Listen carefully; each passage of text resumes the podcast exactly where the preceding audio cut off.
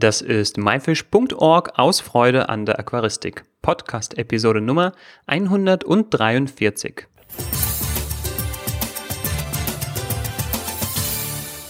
Hi, mein Name ist Joris Jutiaevs und danke, dass du heute wieder dabei bist. Diese Woche nehmen wir uns dem Thema Dünger an und klären die fünf häufigsten Fehler auf. Dafür als Gast haben wir den Tobias Gavrisch an Bord, auf YouTube besser bekannt als Aqua Owner. Tobias bekommt auf seinem Kanal eine Menge Fragen über Pflanzen und Dünger gestellt und die fünf häufigsten Fehler daraus zu diesem Thema schauen wir uns heute gemeinsam an.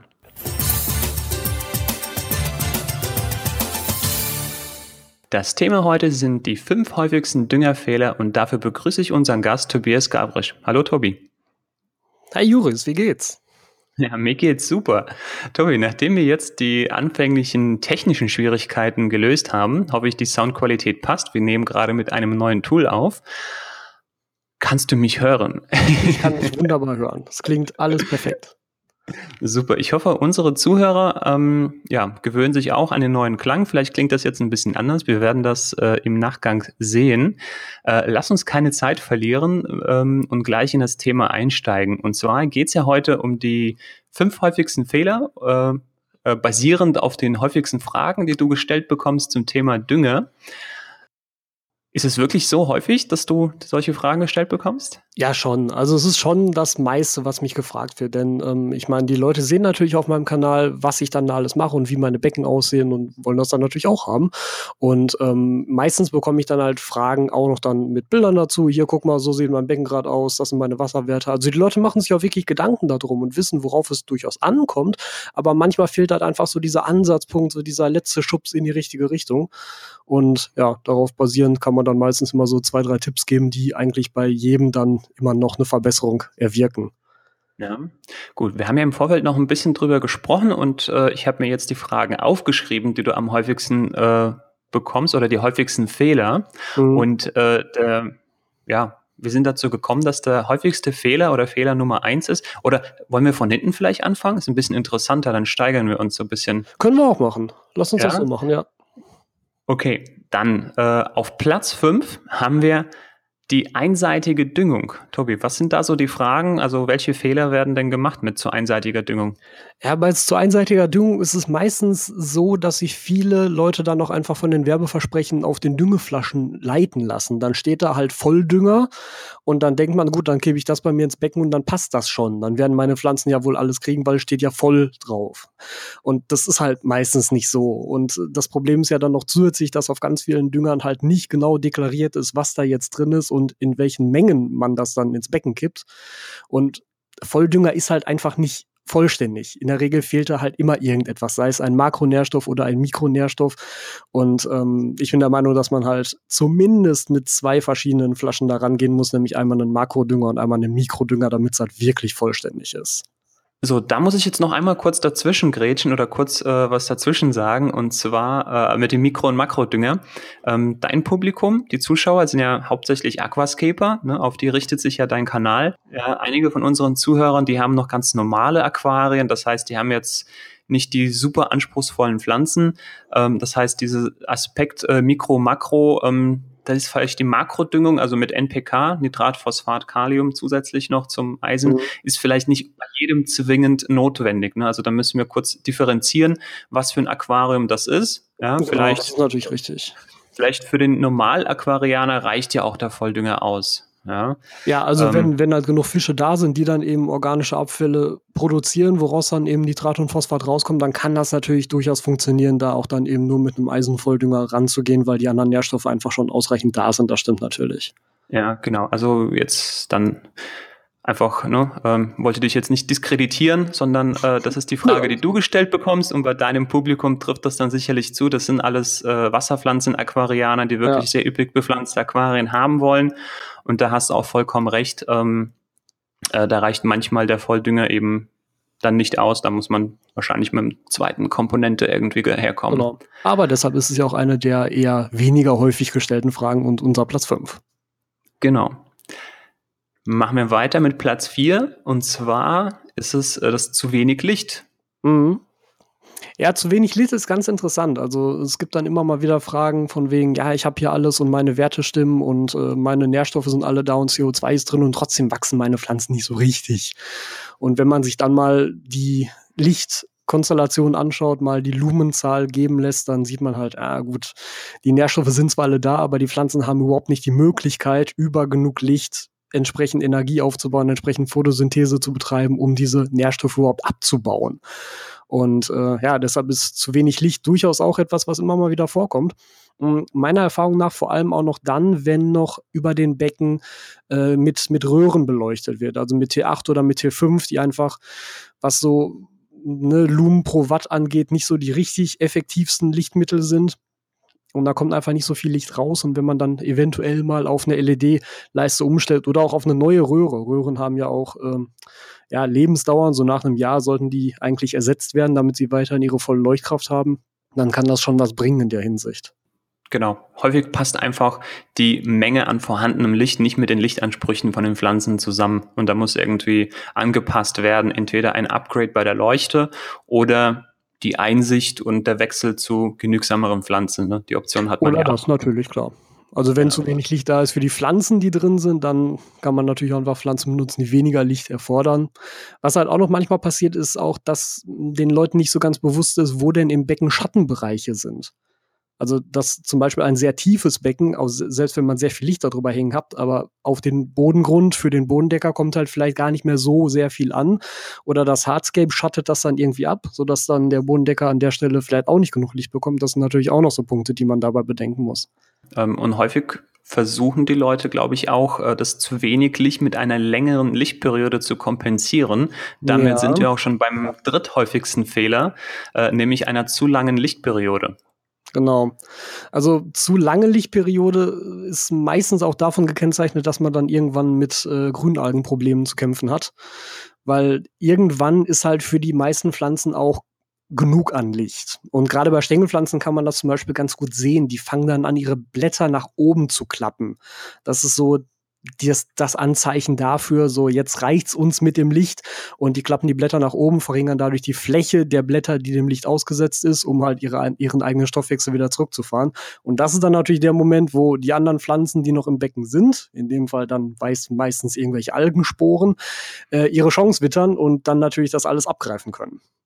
Weil eben die normalen Pflanzen nicht mehr dagegenhalten und nicht mehr in dem Moment dann die Nährstoffe und das Licht verbrauchen. Wir haben bei den beiden vorherigen Fehlern gesagt, wie man ein bisschen dagegen wirken kann. Ähm, was würdest du jetzt bei der zu langen Lichtperiode raten?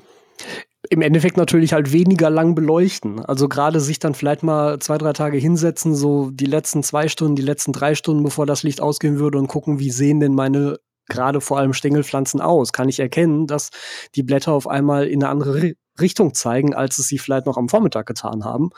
Und daran sieht man halt, ob denen das Licht jetzt schon reicht oder nicht und dann entsprechend natürlich dann einfach die Beleuchtungsdauer reduzieren.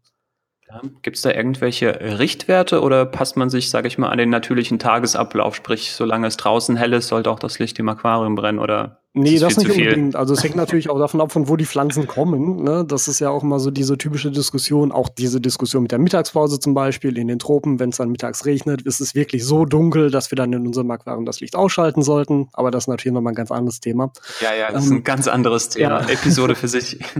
Also ähm, ich, ich mache es, ich handhabe es bei meinen Becken so. Ich habe alle, allerdings auch sehr viel Licht drüber, dass ich eigentlich Beleuchtungszeiten zwischen sechs und acht Stunden fahre. Länger eigentlich nicht.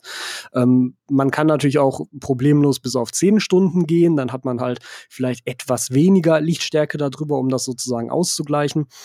Im Endeffekt ist es aber auch nur wichtig, dass ihr halt wirklich dann noch euer Becken beobachtet und dass ihr genau seht, das, was ihr im Becken habt an Pflanzen, dass ihr dafür passend halt eine Beleuchtungsdauer wählt. Und das zeigen euch die Pflanzen eigentlich auch.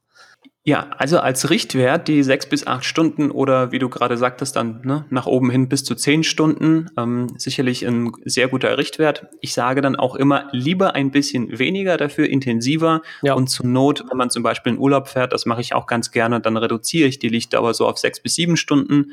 Ähm, also wirklich eine sehr kurze Lichtperiode. Den Pflanzen reicht das in den meisten Fällen vollkommen aus. Also lieber zu wenig als zu viel äh, im Sinne von über die Periode, ne? also jetzt nicht die Lichtintensität, sondern einfach die Lichtdauer. Das heißt, genau. in der kurzen Zeit macht die Pflanze auch äh, ihren Stoffwechsel und kommt nicht irgendwie in die Verknappung von den Nährstoffen oder wenn irgendwas ein bisschen schief läuft, dann läuft es halt nicht so schief, wie wenn äh, ja, das Licht äh, die ganze Zeit dann eben durchbrennen ja. würde. Tobi, kommen wir zum nächsten Fehler und damit zum Platz zwei. Äh, genau, Top drei haben wir schon erreicht, jetzt Top zwei sozusagen. Und das ist nämlich zu geringe Pflanzenmasse. Ja, das ist was, was, was bei mir häufig vorkommt, weil ich habe ja viele Videos über Düngung und Düngemethoden bei mir auf dem Kanal. Und viele Leute fragen mich dann, ja, ich möchte jetzt nach dieser Methode düngen und schicken mir dann Bilder von dem Bild, äh, von, von, ihrem Becken. Und da muss ich dann einfach sagen, so, ja, hm, das ist nicht die passende Düngemethode für dein Becken, weil du schlicht und ergreifend zu wenig Pflanzen drin hast.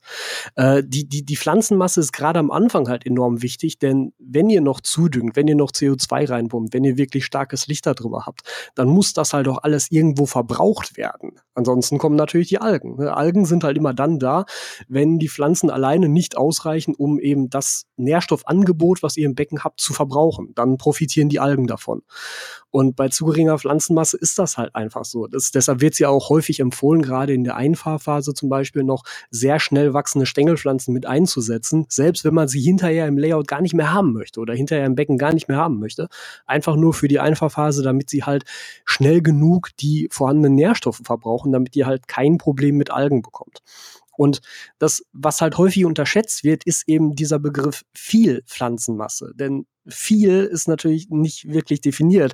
Und viel bedeutet in dem Fall aber auch nicht, wenn ihr zum Beispiel ein Becken habt, beispielsweise so ein Iwagumi Aquascape, also schön große Steine im Becken und dann den Boden komplett voll bepflanzt mit einem Bodendecker, also wirklich der komplette Boden, dann ist das noch nicht viel Pflanzenmasse.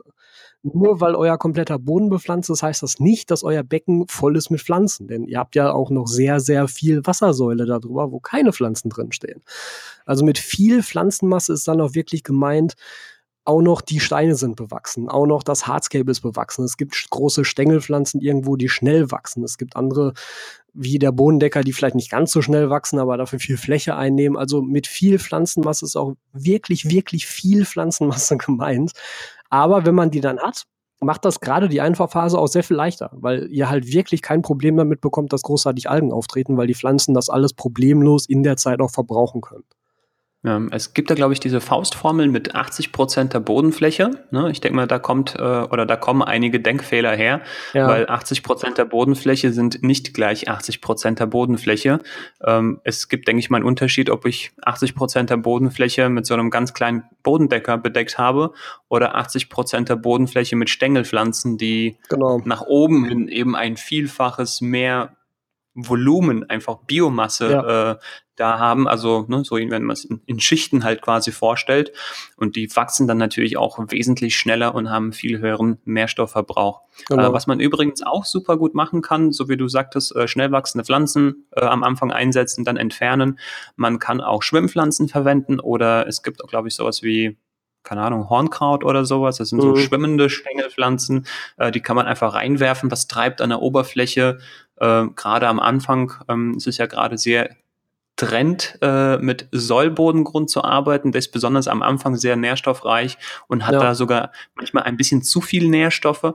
Und wenn man dort eben mit den Schwimmpflanzen oder mit der Hornkraut, wie gesagt, oder mit Stängelpflanzen, die man wieder entfernt, das eben abfängt, ist es auch eine super, super Hilfe, denke ich mal, für viele. Genau. Gerade gerade mit dem Soil sprichst du auch an. Also benutzen dann natürlich auch viele, weil sie es immer sehen, dass das so gemacht wird, aber dann ist das Becken halt einfach zu schwach bepflanzt und dann würde das Soil an sich schon viel zu viele Nährstoffe bereitstellen, die die Pflanzen niemals verbrauchen könnten dann in der kurzen Zeit. So, damit wir aber den Sollbodengrund nicht verteufeln, weil eigentlich ist Sollbodengrund was Gutes, also ist auf jeden Fall gut für die anspruchsvollen Pflanzen. Man muss einfach nur wissen, wie man damit umgeht, sprich am Anfang eben vielleicht diese schnell wachsenden Pflanzen mit dazusetzt oder eben als Schwimmpflanzen einbringt, um dann eben die überschüssigen Nährstoffe aufzufangen. Ja, ja genau. So, und jetzt Trommelwirbel. Der häufigste Fehler auf Platz 1 ist zu wenig CO2. Tobias, ja, was ist dran? Das ist, das ist tatsächlich so. Und das ist auch, also da, da kommen viele Themen im Endeffekt rein, auch noch mit Bio-CO2 und was weiß ich. Aber zu wenig CO2 ist vor allem deshalb ein großes Problem, weil ähm, fast alle Mangelerscheinungen, die man an Pflanzen so beobachten kann, irgendwie so Löcher oder gelbe Triebe oder was weiß ich nicht alles, fast alle diese Mangelerscheinungen lassen sich auf zu wenig CO2 zurückführen. Und das bedeutet, wenn ihr nicht genug CO2 im Becken habt, um das auszuschließen, könnt ihr nicht entscheiden, ob diese Mangelentscheidung jetzt durch zu wenig CO2 oder durch ein Problem mit den anderen Nährstoffen kommt. Und das macht natürlich auch die Diagnose super schwierig, wenn ihr gucken wollt, ja, meinen Pflanzen geht's nicht so gut, was haben sie denn, was brauchen sie denn vielleicht noch? Ähm, deshalb sollte CO2 immer in ausreichend hohem Maße da sein, um das alleine schon ausschließen zu können und dadurch halt auch schon viele Mangelerscheinungen beseitigen zu können. Und ähm, bei ausreichend hohem Maße, also die typischen Grenzwerte, an denen man sich da so orientiert, zumindest im Aquascaping, das ist dann ja so 20 bis 30 Milligramm pro Liter. Das sieht natürlich anders aus, wenn ihr jetzt ein normales Aquarium habt mit Fischen, die zum Beispiel auch viel Sauerstoff benötigen. Denn CO2 im Wasser verdrängt halt Sauerstoff im Wasser und umgekehrt. Also wenn ihr viel Sauerstoff einleitet, verdrängt das natürlich auch wieder das CO2. Das ist natürlich dann auch ein Problem, wirklich anspruchsvolle Pflanzen zusammen mit Fischen zu halten, die dann vielleicht einen hohen Sauerstoffanspruch haben, das geht halt nicht sonderlich gut zusammen. Das ist ja auch der Grund, warum viele Aquascaping-Becken dann eben auf Fische verzichten oder nur in einem geringen Maße Fische einsetzen, um dann eben den Pflanzen auch gerade dieses ausreichend hohe CO2 dann zukommen zu lassen. Ja, ähm, ich muss vielleicht ganz kurz wieder eingreifen. Hm? Ähm, eigentlich gibt es ja wirklich wenige Fische, bei denen das wirklich so extrem ist. Ich glaube, das ist einmal der Diskus, wo es auch nochmal mit den höheren Temperaturen ein bisschen zusammenhängt, wo man mhm, wirklich okay. sehr hohe Sauerstoffwerte braucht. Aber ansonsten ist es ja, weiß ich nicht, also hält man jetzt auch keine größeren Fische, die einen größeren Sauerstoffbedarf haben, äh, in den schönen ne, Aquascaping-Becken, weil die ja, würden einfach die Pflanzen ja. kaputt machen. Also eigentlich genau. alle Fische, die Aquascaping tauglich sind, da ist es ja eigentlich kein Problem. Ähm, insofern, ähm, und ich mag eigentlich dieses nicht, dieses Vorurteil, ähm, Aquascaping-Becken ohne Fische. Ähm, man macht es am Anfang, um das in Ruhe einzufahren und dann setzen aber eigentlich alle Aquarianer oder alle Aquascape auch Fische in ihre Aquarien ein, weil die Fische sind, äh, so hat es, glaube ich, Amano mal gesagt, die sind so die Seele im Körper, ja, mhm. sozusagen. Der Körper ist das Aquarium, die Fische sind die Seele. Und ein Aquarium ohne Fische, das ist, äh, weiß ich nicht, ähm, ist irgendwie nicht richtig. Also Fische gehören auf jeden Fall rein, auch in die gescapten Aquarien. Man setzt sie nur nicht sofort am Anfang rein. Man macht etwas später, man gibt dem Aquarium erstmal Zeit, richtig Fuß zu fassen, den Pflanzen und äh, bis das Aquarium richtig eingefahren ist und dann setzt man die Fische ein. Also man äh, macht es nicht sofort, aber man macht es auf jeden Fall. Also ja, bei genau. mir kommt ja noch dazu, dass ich halt sehr, sehr kleine Becken hier habe. Ne? Also ich habe halt 20 und 30 Liter Becken hier stehen und ob ich will oder nicht, da würde ich halt keine Fische einsetzen. Das ist aber natürlich dann nur mein persönliches Problem an dieser Stelle sozusagen. Ja, und wir haben auch die Richtlinien in Deutschland, ne? die müssen wir auch einhalten. Ne? Ja, natürlich. Ne? Mit Mindestgröße und sowas. Ja. Aber was ich sagen wollte, und zwar, dass was du gesagt hast, dass du auf jeden Fall genug CO2 brauchst, um irgendwelche anderen Defizite auszuschließen.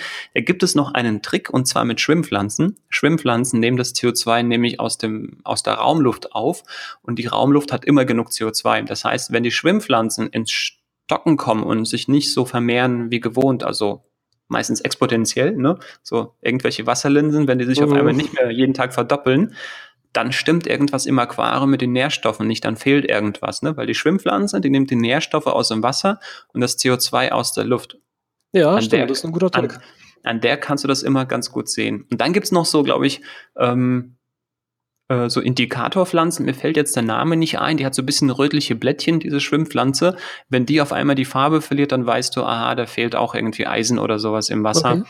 Ähm, äh, ich gucke das mal raus und pack das, glaube ich, mal mit in die Show Notes. Ist auch so eine Schwimmpflanze, sieht sehr, sehr hübsch aus, hat so rötliche Blättchen und bei der kann man auch wie in so einer Ampel erkennen. Äh, wenn die Farbe weg ist, dann fehlt, glaube ich, das Eisen. Mhm, das ist natürlich auch nicht schlecht.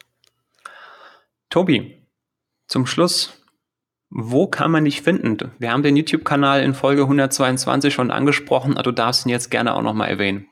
genau, also mein Hauptkanal ist weiterhin der YouTube-Kanal. Einfach auf YouTube nach Aqua Owner suchen, dann findet ihr das schon. Ähm, mittlerweile habe ich mich auch dazu überreden lassen, eine Facebook-Seite und eine Facebook-Gruppe einzurichten. Äh, auch beides unter dem Namen Aqua Owner dann eben auf Facebook zu finden, ist ansonsten auch unter jedem Video auf YouTube verlinkt und im Kanal verlinkt. Ja, das sind eigentlich die Sachen, wo ihr dann alles über meine Inhalte erfahren könnt und dem dann auch mit mir in Kontakt treten könnt und gerade in der Facebook-Gruppe euch natürlich auch gegenseitig austauschen könnt. Genau, wir verlinken auch alles äh, möglichst in den Show Notes und diese sage ich gleich nach dem Jingle. Tobi, vielen Dank für das Interview. Gerne, hat mir Spaß gemacht. Ja, wir hören uns beim nächsten Mal. Auf ciao, jeden ciao. Fall. Ciao.